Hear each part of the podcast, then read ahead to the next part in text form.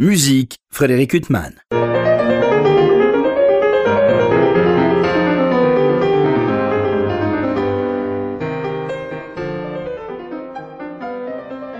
Bonjour Frédéric Huttman au micro, j'ai le plaisir de vous retrouver pour un nouvel entretien. Aujourd'hui j'ai l'immense plaisir de recevoir David Aroutunian. Bonjour. Bonjour Frédéric. Je reçois à l'occasion de la parution d'un disque magnifique consacré à deux trios de Brahms, les deuxième et troisième euh, trios euh, en Do majeur et en Do mineur. Deux trios que vous interprétez aux côtés de Sofia Melikian euh, au piano et Michael Armazarian au violoncelle, deux compagnons de longue date pour ces trios Oui, ce sont deux, amis, en fait, en plus d'être des, collègues de des collègues de longue date, ce sont des amis de longue date, vraiment, tous les deux. On se connaît depuis, euh, depuis le siècle dernier. À Erevan À Yerevan, on était tous les Alors, avec Sofia, on a carrément le même âge. On était... Elle était dans la classe parallèle à la mienne, euh, à l'école euh, Tchaïkovski à, à, Yerevan. Et Michael, on, était... on se connaît depuis hum, avant nos 10 ans, enfin, avant mes 10 ans, en tout cas, parce qu'il a une, un an et demi de plus que moi. Donc, on est vraiment exactement dans les dans les mêmes générations. Et puis on a, on a quitté l'Arménie aussi en, en, même temps. En même euh, temps, mais pour les mêmes raisons Alors euh, c'est Sofia qui est partie en premier. Sofia est partie euh, parce que ses parents sont partis. Bon, c'était évidemment les années un petit peu sombres pour l'Arménie, enfin, c'était encore des années sombres pour l'Arménie à la, à la suite de la chute de l'Union soviétique et des, des, des, problèmes économiques évidemment qui en sont euh, découlait. Donc, euh, Sophia est partie avec, avec ses parents en Espagne. Ensuite, je suis parti, alors d'abord tout seul euh, à Paris. Étudier au conservatoire de, Paris et, ensuite Michael est parti à, à l'école Varga d'abord ensuite ensuite à Bâle et donc vous, êtes venu étudier à Paris, c'était très très différent de l'enseignement que vous aviez suivi, euh, notamment aux côtés de votre père pour partie. Oui, alors euh, j'ai évidemment suivi l'enseignement de mon père puisque c'était c'est un violoniste et un pédagogue euh, de, de, de, grande qualité. Puis il, il avait lui-même été l'élève de, de, de, Kogan, le, grand violoniste soviétique, on va l'appeler, même si même si le pays n'existe plus. C'était vraiment dans la lignée de l'école russe, tous les trois, puisque on avait évidemment des... Alors j'avais un autre professeur que mon père qui, qui, qui a eu, je trouve, cette euh, intelligence de, de, de m'inscrire chez un très bon pédagogue qui, qui a eu aussi de, de, très, très grands violonistes euh, qui, euh, qui sont aussi partis, beaucoup de... Enfin, entre autres Sergei Khachatrian qui, qui était aussi chez le même professeur que moi bien qu'un peu plus jeune. Euh, donc, euh, donc ça, c'était vraiment une très bonne chose, je trouvais, d'avoir suivi cette école, euh, cette école russe, école arménienne aussi, évidemment, parce qu'on avait des professeurs arméniens, mais tous issus de l'école russe, parce que tout le monde avait étudié dans les dans les bonnes années au conservatoire Tchaïkovski, évidemment. Et puis, en, arrivant en, Europe, tous, on s'est retrouvés un petit peu à, devoir suivre complètement une autre, euh, une autre direction qui nous a quand même beaucoup ouvert dans certains aspects. Alors l'ironie du sort, c'est qu'on est tous les trois, on a eu des, professeurs euh, issus de l'école russe. Euh, il y a eu Monighetti pour, pour Michael, Bashkirov pour, pour Sofia, et, moi j'ai rencontré Boris Belkin qui est le, le, le grand violoniste qu'on que, qu'on connaît, puisqu'il a, il a travaillé encore une fois, ça, ça, vient quand même de l'école russe, parce qu'il y a, il y a Isaac Stern qui était, euh, qui était euh, son mentor, euh, qui, qui l'avait beaucoup ouvert. Donc Stern, enfant d'Ukraine, hein, né en Ukraine. Donc, donc, en fait, la lignée, on, on, a on n'a pas, essayé non plus d'y échapper puisque c'était quelque chose auquel on se sentait très proche et, et en plus c'est vrai qu'on on avait nos idéaux euh, avec euh, et nos idoles, pour, pour euh, pas les sous-nommés comme Haïfet, Feuermann, Piatigorski, Rubinstein. Enfin, on avait. Le trio, pour moi, c'était ça. Mon premier disque de trio, c'était c'était le trio L'Archiduc et le premier trio de Schubert. avec Haïfet, Feuermann et Piatigorski. Et c'était c'est un petit peu le, ça qui m'a un petit peu initié à la musique de chambre déjà. Il y a pire comme initiation, mais Euh. c'est des disques qu'on pouvait avoir facilement euh, Alors pas du tout en justement. ça, Arménie c'était, euh, euh, justement euh, communiste. Pas à cette époque-là, non. C'était en fait, c'était même pas qu'on pouvait facilement. C'était impossible de les avoir. Alors, euh, moi, j'étais un petit peu celui. euh, donc, une fois que Sophia était partie, nous, avec Michael, on s'est beaucoup, beaucoup côtoyé dans les années sombres, dans tous les sens du terme, parce qu'on avait deux heures d'électricité à ce moment-là, qui pouvaient parfois tomber entre 4 et 6 heures du matin. Donc, euh, Et on le euh, savait à l'avance ou- on le savait, euh, oui, je crois qu'il y avait quand même une, euh, un planning qui était euh, plus ou moins suivi. Euh, Il y avait- bien sûr des surprises, euh, vous pouvez vous imaginer, parce que donc, euh, alors quand il faisait moins 20, hein, on, avait une, enfin, on avait une grande casserole dans laquelle on chauffait l'eau pour euh, pouvoir ensuite euh, se crucher, comme on appelait, parce que c'était avec avec des cruches. Donc, donc on a, on a, et en fait, on se retrouvait. Moi, j'avais la chance d'avoir des amis de mes parents qui voyageaient en, en France, euh, en Allemagne aussi. Donc, euh, ma tante qui, travaillait euh, pour le ministère de la Culture, elle, voyageait beaucoup pour faire des expositions consacrées à la culture arménienne en Allemagne, beaucoup, en France aussi. Et, en fait, à chaque fois, moi. J'avais eu la chance d'avoir des catalogues de, de, de plein de, de, de labels comme Deutsche Grammophon, EMI, etc.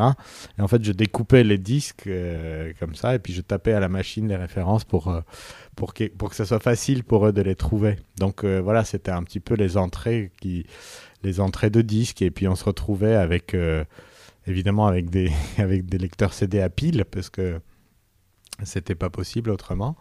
Euh, et, et puis on découvrait ces choses-là. Je me souviens très bien la première fois où j'ai reçu le disque de consacré au. Ça s'appelait Show Pieces, avec les airs les rondeaux capriccioso de Saint-Saëns, etc.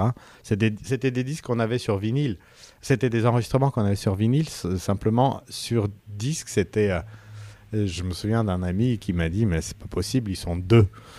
donc, euh, donc voilà, c'est ça qui nous a vraiment donné cette, euh, cette envie. Et puis aussi d'apprécier euh, l'objet qu'est le CD.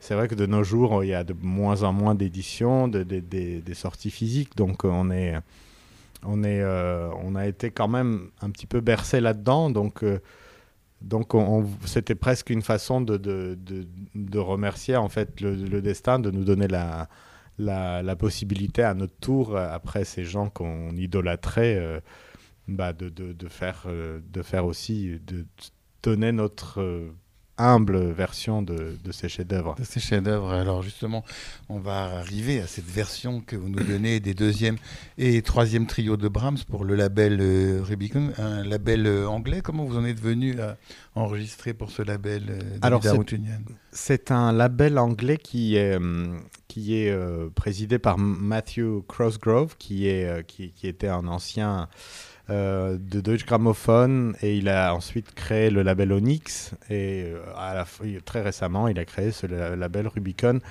Euh, alors, euh, c'était par Michael, parce que Michael, il, a, il fait partie du quatuor Kus, qui est un quatuor euh, basé à Berlin. Oui, qui est un quatuor d'une grande notoriété. Absolument. Et, et, euh, et en fait, euh, on- il, avait proposé le projet euh, mars 2020. hein. On, on se souvient de cette période étrange. Euh, donc, euh, et en fait, ça, il, il a tout de suite euh, accepté. et Il a, en fait, il nous a non seulement accepté pour ce premier volume, il, euh, il- l'idée est de faire un- un- une intégrale Brahms consacrée à toute sa musique de chambre avec piano et éventuellement, éventuellement aussi les, les quintettes et sextuors. Il faut vous trouver un clarinettiste euh, Voilà, et, un, et un altiste et un, autre violoniste. et d'autres violonistes et cornistes. oui, oui, ça fait. Pour ces chefs-d'œuvre, parce que ce qui est quand même ahurissant dans ces 20 pièces de musique de chambre de Brahms, enfin une vingtaine de. Mhm. Il n'y a que des chefs-d'œuvre. hein, Il n'y a fait. que des chefs-d'œuvre, mais de toute façon, c'est c'est pour ça qu'on adore Brahms. C'est presque qu'on lui en veut parce qu'on sait euh, qu'il a qu'il a brûlé euh, bah, 40% de, qui, qui- de musique qu'il avait écrit en plus. Donc, euh, Alors pour les trios, justement, on a la chance d'avoir la première version du, du premier trio qui Et est... alors, juste voilà une parenthèse, parce que vous, vous avez enregistré les trios 2 et 3. Vous n'avez pas choisi d'enregistrer celui qui est qualifié de premier. Oui, alors parce que c'est pas le premier en fait dans le dans, dans, dans le dans l'ordre chronologique puisqu'il a travaillé ça vers vers la fin de sa vie. Euh, donc euh, on s'est on s'est dit euh, on va vraiment c'est vraiment une œuvre de maturité le premier le premier trio de Brahms, c'est- presque anachronique de dire ça, mais quand on écoute la première version ou quand on la joue, on se rend compte qu'il y a vraiment quelque chose qui peut s'apparenter beaucoup à son premier sextuor à cordes. Et, euh, et, en fait, il y a, on n'est plus du tout dans un Brahms qu'on connaît, qui, qui sont les, ses concertos euh, pour piano ou ses, ses- son quintet avec clarinette, qui est euh, bon, il est dans les derniers opus 115, mais euh, mais on est vraiment dans quelque chose de assez léger et presque, j'ai envie de dire, printanier. D'ailleurs, euh, euh, il a son, son premier son premier quintet à cordes qui s'appelle le Printemps et qui est, euh, qui est en fa majeur. Alors évidemment, on connaît la, la- l'admiration qu'avait Brahms pour Beethoven et, on peut pas, on peut pas se dire que c'était par hasard. Donc, donc, donc il y a, il y a cette, ces différentes façons de faire et puis, et puis l'homme malgré euh, son génie du début, il a quand même beaucoup évolué et puis il nous a, il nous a vraiment bah, offert, comme vous dites, ces, ces, ces, ces vingtaines, vingtaine de chefs-d'œuvre incroyables dont on peut pas se passer, on peut même pas mettre une préférence tellement, euh, tellement ils, ils ont vraiment leur place dans l'univers. euh. Oui, c'est des pièces essentielles, mais nous, on a une grande jouissance à écouter ces œuvres. Est-ce que c'est la même jouissance à les interpréter, David Ah, Arutunian Complètement, complètement. On est Le- heureux quand on joue.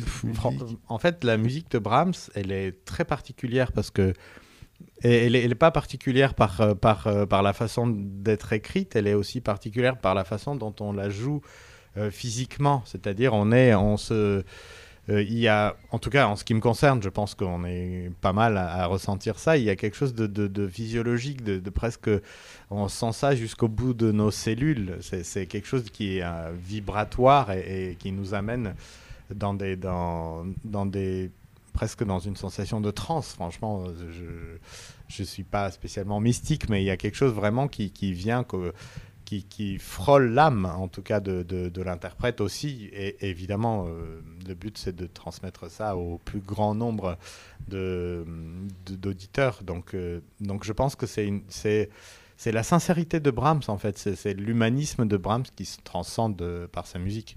Alors vous, vous avez toujours voulu enregistrer ces trios, ces musiques au cœur. Quand vous avez eu l'idée de faire votre premier disque, aux côtés de Sofia euh, Melikian et Michael euh, Arnazarian, euh, ce sont les œuvres qui se sont imposées, en fait. Euh, Exactement. En fait, comme vous dites, c'est les, trios de Brahms. C'est Brahms qui s'est imposé à nous plus que nous, on, n'a pas, on a choisi sans choisir. C'était euh, évident que ça allait être notre, notre premier, euh, le, premier disque qu'on allait graver, ça allait être euh, Brahms parce que, alors il y a aussi euh, quelque chose qui est très spécifique à Brahms parce qu'il a beaucoup puisé dans la musique folklorique traditionnelle de, hongroise évidemment parce qu'il était extrêmement dans le dans, cette tradition euh, folklorique, allemande aussi bien sûr, mais et puis ça nous ramène un petit peu à nos, à nos racines, ça nous ramène à notre musique euh, folklorique qui nous a malgré tout bercé, même si on a, on a bien sûr été élevé On parlait dans... de l'Arménie, là. On parle évidemment de, de- de auditeurs qui- l'Arménie, Ouais, bah, d'où on vient tous les trois. Donc, euh, donc on est, euh, on, on- on ne peut pas être, de- on peut pas, se, comme en arménien il y a une expression, il dit le fruit ne tombe jamais trop loin de l'arbre.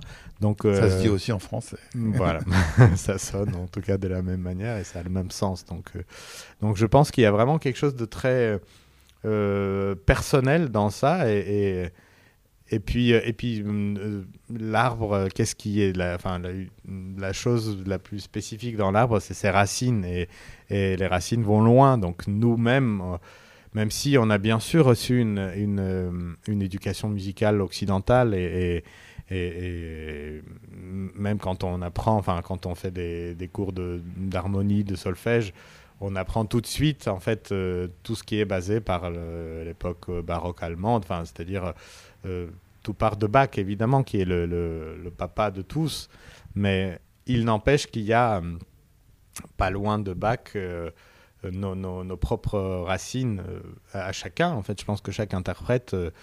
et puis l'art de l'interprétation, c'est aussi quelque chose qui est vraiment à part entière. On, c'est, j'imagine parfois, enfin, je m'inspire même de de, certains, de certaines scènes ou de des choses que, qu'on peut voir chez Charlie Chaplin ou qui, qui en soi, voilà, il crée quelque chose, mais, mais en fait, il interprète. Donc, on est dans une, dans une interprétation perpétuelle.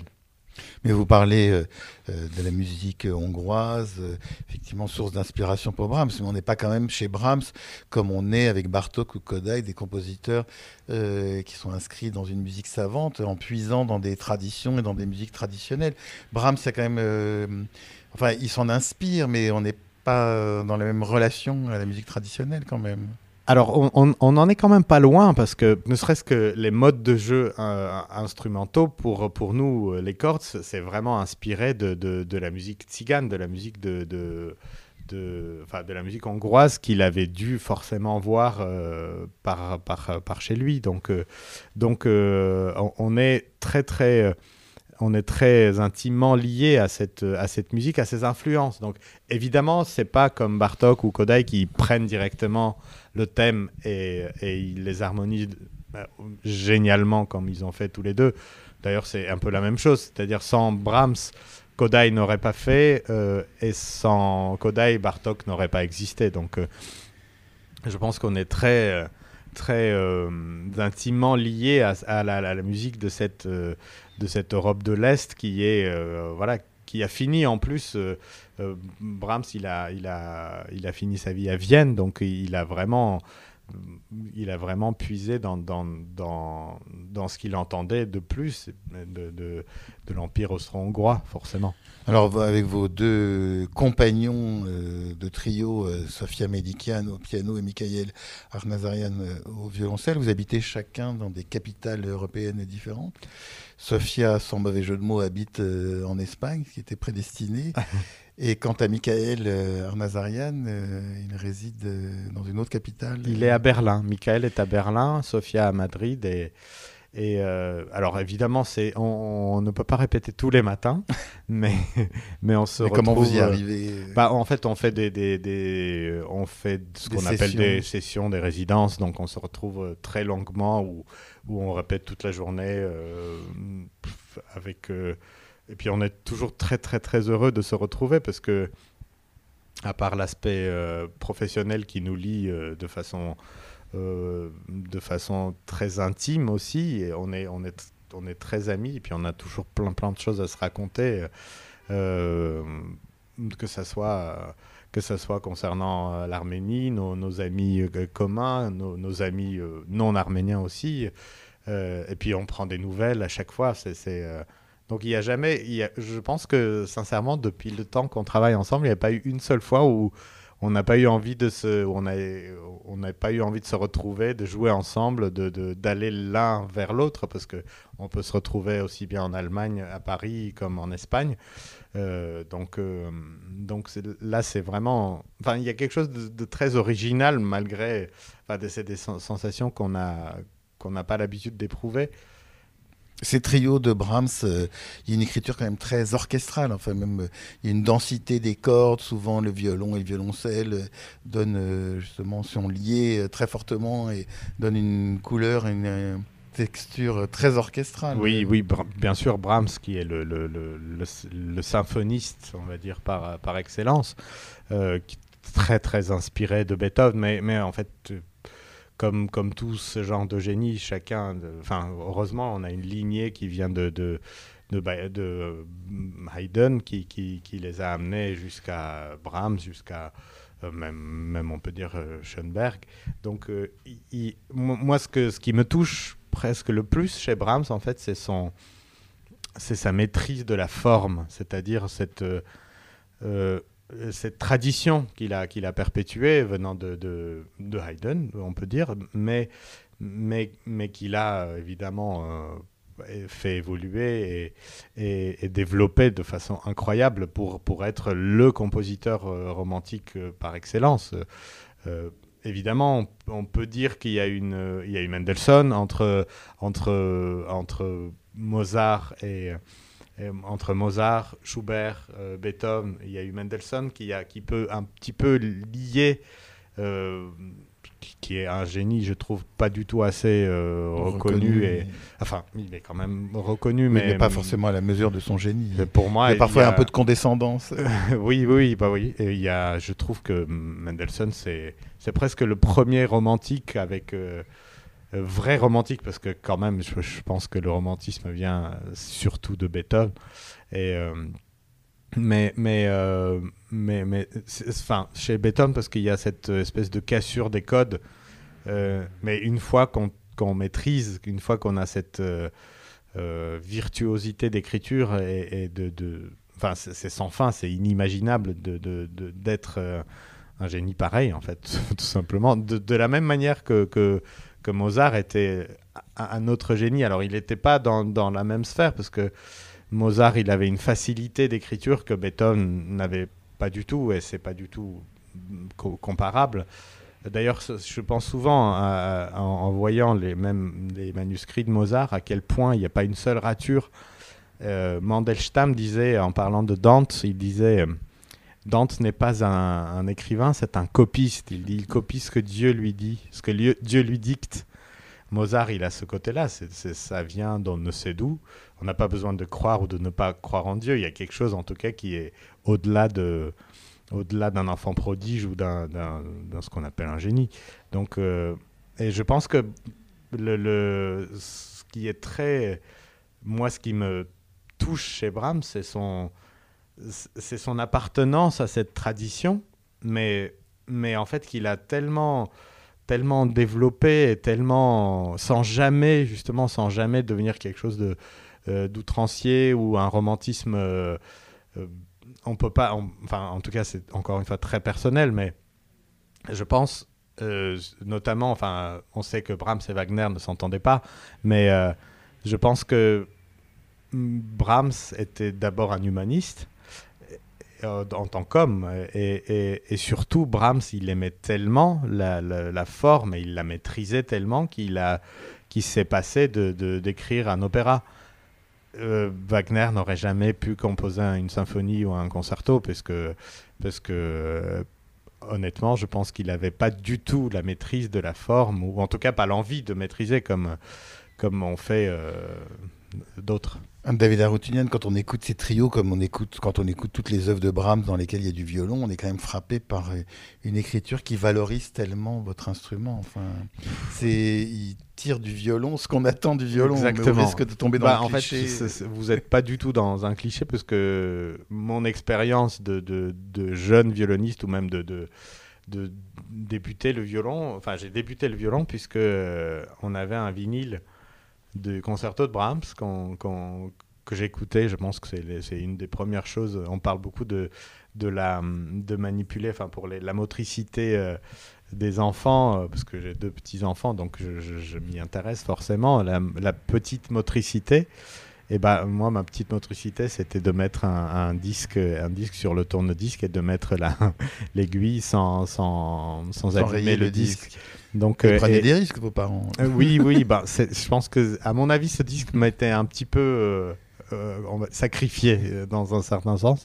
C'était une version de, de, de, concerto de Brahms avec Henrik Schering que, que enfin, tout, tout était, en fait, pour moi, c'était une espèce d'harmonie, ne serait-ce que la photo de la pochette, le, le, et puis la musique. Je pense que depuis que j'ai trois ans et demi, quatre ans, j'ai mis ce, disque euh, jusqu'à ce que bah, j'écoute d'autres versions, évidemment, parce que il y en a tellement, tellement qui, que, que j'ai admiré, que j'ai écouté, jusqu'à ce que je m'y penche moi-même. Donc je pense que le fait que je fasse du violon, c'est ce disque qui est pour quelque chose.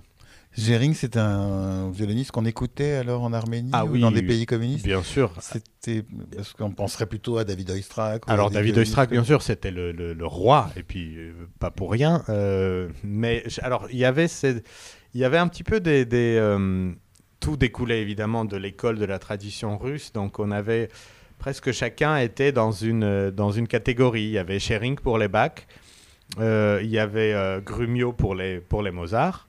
Bon, Oistrakh pour tout. et puis, et puis il y avait le, le, ce qu'on, comme on appelait le prophète, quoi, Heifetz, qui était qui était une espèce de, de, de, venu de, de, ouais comète, c'est, encore mieux, venu de pour transcender tout, tout, ce qui a été écrit en fait pour le violon, comme si ça avait été écrit pour lui. Donc et donc, vous, vous écoutiez ce concerto de Brahms avec euh, Henrik Gering. Euh, on en parlait hors micro, euh, David Arutunian. Il y a pour vous un autre immense violoniste russe, soviétique. Ça, c'est aux auditeurs de, juger. C'est, c'est Guidon Kremer qui, pour vous, revêt une importance aussi révolutionnaire. Ah oui, oui. en fait, pour moi, il y a, il y a vraiment... Il y a toute la tradition avant 1900, c'est-à-dire ceux qui sont nés avant 1900, Michael Mann, euh, qui était un immense, enfin qui est un immense violoniste, Chrysler évidemment. Euh, mais il y a eu, il y a eu cette, euh, ce jeune homme là qui a, ne serait-ce que le fait qu'il ait joué le concerto de Mendelssohn à 6 ans avec orchestre. On ne sait pas comment il l'a joué, mais en, en, voyant comment il jouait déjà à 11 ans, on peut s'imaginer le, le le, enfin, le phénomène, je pense le phénomène, le mot phénomène n'est pas assez fort. Euh, et puis il a, il a révolutionné vraiment la façon de jouer du violon, que ce soit dans, dans les articulations, dans, dans, dans, le vibrato, dans la main gauche, dans la main droite. Enfin, tout était vraiment. Il y a eu un avant et un après, en fait. Quand on sait que des immenses violonistes comme euh, Leonid Kogan, euh, en fait, ils, ils avaient cette, cet idéal d'essayer de, d'atteindre Heifetz. Bon, dans un certain sens, je trouve ça presque dommage parce qu'il avait un talent tellement incroyable qu'il n'avait pas besoin de, d'imiter quelqu'un d'autre. D'imiter quelqu'un d'autre. Mais, mais, mais en tout cas, il y a eu, après Heifetz, il y a eu euh, quelque chose qui était vraiment très différent. L'art du violon a, a, fait, a fait un pas, euh, je pense, 50 ans en avant. Tout comme euh, euh, avec Guidon Kremer qui a, bah, qui a 46 ans de moins que Heifetz, donc euh, presque un demi-siècle après. Euh, C'était la même révolution. C'est la même révolution dans le style, dans le, dans, dans le, dans cette. En fait, c'est dans un certain sens, je pense à Brahms parce que parce qu'il a pu aller aussi loin parce qu'il maîtrisait aussi bien la, la tradition, l'école, la base et Kremer, c'est la même chose. Il avait une, une, maîtrise de, de, des traditions, de, de, la tradition évidemment soviétique russe, parce que c'est un élève d'Oistrakh, mais, mais surtout, c'était quelqu'un de tellement évolué et de tellement visionnaire. Kremer, c'est le premier soliste, euh, violoniste, qui a joué euh, un pianissimo sur une scène, je pense. Donc euh, avant lui, bah, ça n'existait pas. Enfin, ne serait-ce que quand on regarde. On, avait, on avait peur que, ça, que le public ne perçoive on avait, pas. Euh, exactement. Il y avait cette chose où il faut, il faut vraiment que ça passe jusqu'au bout. donc maintenant, il y a de très très très bons jeunes, enfin, du coup plus jeunes que Kremer, des violonistes qui, qui qui, qui, ose. Et puis, et puis il a vraiment euh, révolutionné. Il a donné la possibilité en disant voilà, le concerto de Beethoven, ça peut se jouer pas du tout comme vous l'avez entendu jusqu'à présent. Et, et, quand ça a sa raison d'être. Et c'est incroyable. Je, je, enfin, pareil, ça fait partie des. Je pense, euh, concerto de Brahms, euh, Heifetz et Kremer, ça fait partie des choses qui m'ont qui me donnent encore aujourd'hui et l'envie de, de, creuser et de comprendre et de alors on parle beaucoup, et à juste titre, de Brahms, dont vous avez enregistré les trios 2 et 3, euh, alors euh, successivement en, deux, en Do majeur et en Do mineur. Il y en a un qui est de 1880 et l'autre de 1886, euh, ces trios. D'ailleurs, vous les avez enregistrés avec Sofia Melikian et Michael Arnazarian en en parlaient. Euh, je crois que c'est dit dans le texte qui accompagne euh, ce disque, euh, qui vient de paraître pour le label Rubicon, c'est que Brahms, quand il a composé son deuxième trio, il en était content, ce qui est assez inattendu de la part de ce génie si insatisfait. Bah, c'est quand on sait le nombre d'œuvres et notamment, je pense à, ce, à son quintet avec piano, qui est, qui est encore une fois opus 34, mais qu'il a travaillé, travaillé, travaillé. Oui, parce qu'il a fait une première version pour deux pianos. Exactement, et ensuite il a fait une deuxième version pour un quintet à deux violoncelles. Donc, enfin, évidemment en s'inspirant de Schubert. Donc, je donnerais vraiment cher pour, euh, pour retrouver le manuscrit de, ce, de cette version du, du. Oui, il l'a jeté, ça. Il l'a jeté, il l'a brûlé. De toute façon, il Mhm. voulait. Enfin, je pense qu'il l'a brûlé consciemment pour que personne n'y mette son, Son regard, son ouais. regard et qu'on puisse pas, on puisse pas y accéder.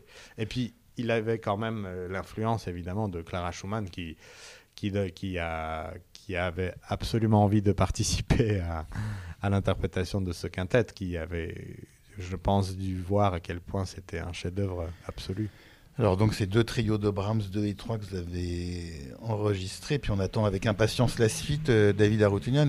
Est-ce qu'il y a des trios d'autres compositeurs qui vous procurent euh, une plénitude euh, similaire à celle que vous procurent ces trios de Brahms? Euh, c'est c'est évidemment pas du tout la même chose et puis mm, on peut pas on peut pas vraiment comparer mais en tout enfin si on peut dire que les trios de Mendelssohn c'est quelque chose de, de- en jouant Mendelssohn on se sent on se sent avoir 17 ans euh, et comme quand on avait joué pour la première fois Peut-être Mendelssohn, ça ramène à quelque chose d'un tout petit peu plus en, arrière, alors que Brahms, c'est un travail perpétuel dont on n'est d'ailleurs jamais satisfait, parce que en, ayant fini ces, ces trios, on s'est dit euh, euh, bon, c'est super, très bien, content, on a, c'est fait. Puis on s'est dit euh, bon, bah, on, on attend 20 ans, on le refait. Donc, euh, donc euh, c'est c'est quelque chose qui est un peu plus, un peu plus sur, le, sur, le, sur, la, sur la longueur. Brahms. Évidemment, on ne peut pas ne, ne pas parler des trios de Beethoven, des trios de Schubert. de, Il y, a, y a vraiment des. On a beaucoup, de chance aussi, de. Schumann, évidemment, qui, qui sont, qui sont de- des Enfin, chefs-d'œuvre. Ce euh, répertoire est gigantesque. oui. Répertoire euh, singulièrement beaucoup du 19e siècle et beaucoup plus rare au 20e. euh, Oui, alors il y a les Shostakovich, bien sûr. Oui, mais on a- parlait de Bartok euh, bah, ou Schoenberg, euh, ce- ces compositeurs qui n'ont pas laissé d'œuvre pour le. Pour le Pour le trio avec trio piano, avec non. piano. Bah, Schoenberg, il, il- il nous a, il nous a quand même laissé le trio à cordes qui est, qui Oui, oui, ah un, bah ça, défi, euh, un défi sans fin. Une œuvre exigeante, Euh, euh, oui. Et, aussi euh, pour l'auditeur parfois. Bien sûr. Ah oui, oui, il faut, il- on peut pas. Mais, euh, mais de toute façon, enfin, justement, on parle de, de- du génie de Brahms, mais euh, Webern, Schoenberg, Berg, c'est aussi des, cette école qui, qui nous, que- enfin, souvent, on a un petit peu peur, en fait, de les aborder en tant que musicien déjà, mais, mais les, les auditeurs, ils se disent non, mais c'est- compliqué, je peux pas comprendre, tu comprends, il faut que... Non, en fait, c'est- ça me rappelle un petit peu le... Dans Jeu et théorie de Duen- de- du Duende, je crois que c'est comme ça la traduction française de, de Garcia Lorca, il parle à un moment, il, parle euh, d'une danseuse de flamenco à qui ils mettent différentes musiques. Alors, pour le coup, Brahms ne lui plaît pas parce que je crois que c'est Brahms, euh, Milhaud, je sais pas pourquoi, euh, Dvorak et Bach qu'on lui met. Et la dame n'a jamais rien entendu de, de la musique classique et, euh, et en écoutant Bach, elle, avec son, son, son bagou euh, flamenco, elle, elle, elle dit ça, ça a du duende. Donc, euh, je pense qu'il n'y a pas besoin de euh, d'une culture ou d'une recherche, enfin d'être un mélomane averti pour accéder tout simplement. Enfin, c'est, je, je regrette qu'il n'y ait pas beaucoup beaucoup plus de musique euh, classique qui passe, ne serait-ce que dans. Malheureusement, on les passe euh, trop souvent dans les parkings et pas pas, pas assez souvent dans des endroits où les gens peuvent euh, s'attarder justement. Oui, on n'a pas Et- envie de s'attarder forcément dans un parking. Oui. C'est le concerto de Brahms par Yasha Heifetz. David Arutunian. En tout cas, on a envie de s'attarder sur votre euh, disque euh, des deuxième et troisième trio de Brahms euh, qui vient de paraître pour le label Rubicon. Je rappelle que vous êtes aux côtés de Sofia Melikian au piano et Michael Armazarian au violoncelle. Un disque absolument magnifique. et il me reste à vous remercier infiniment d'avoir été mon invité. Merci beaucoup, Frédéric Huttman. Pour illustrer cet entretien avec le violoniste David Arutunian, je vous propose euh, de l'écouter interpréter le troisième trio en do mineur, opus 101 de Johannes Brahms. Il est aux côtés de Sofia Melikian au piano et Michael Arnazarian au violoncelle. Merci pour votre écoute. Bonne fin de soirée sur RCJ.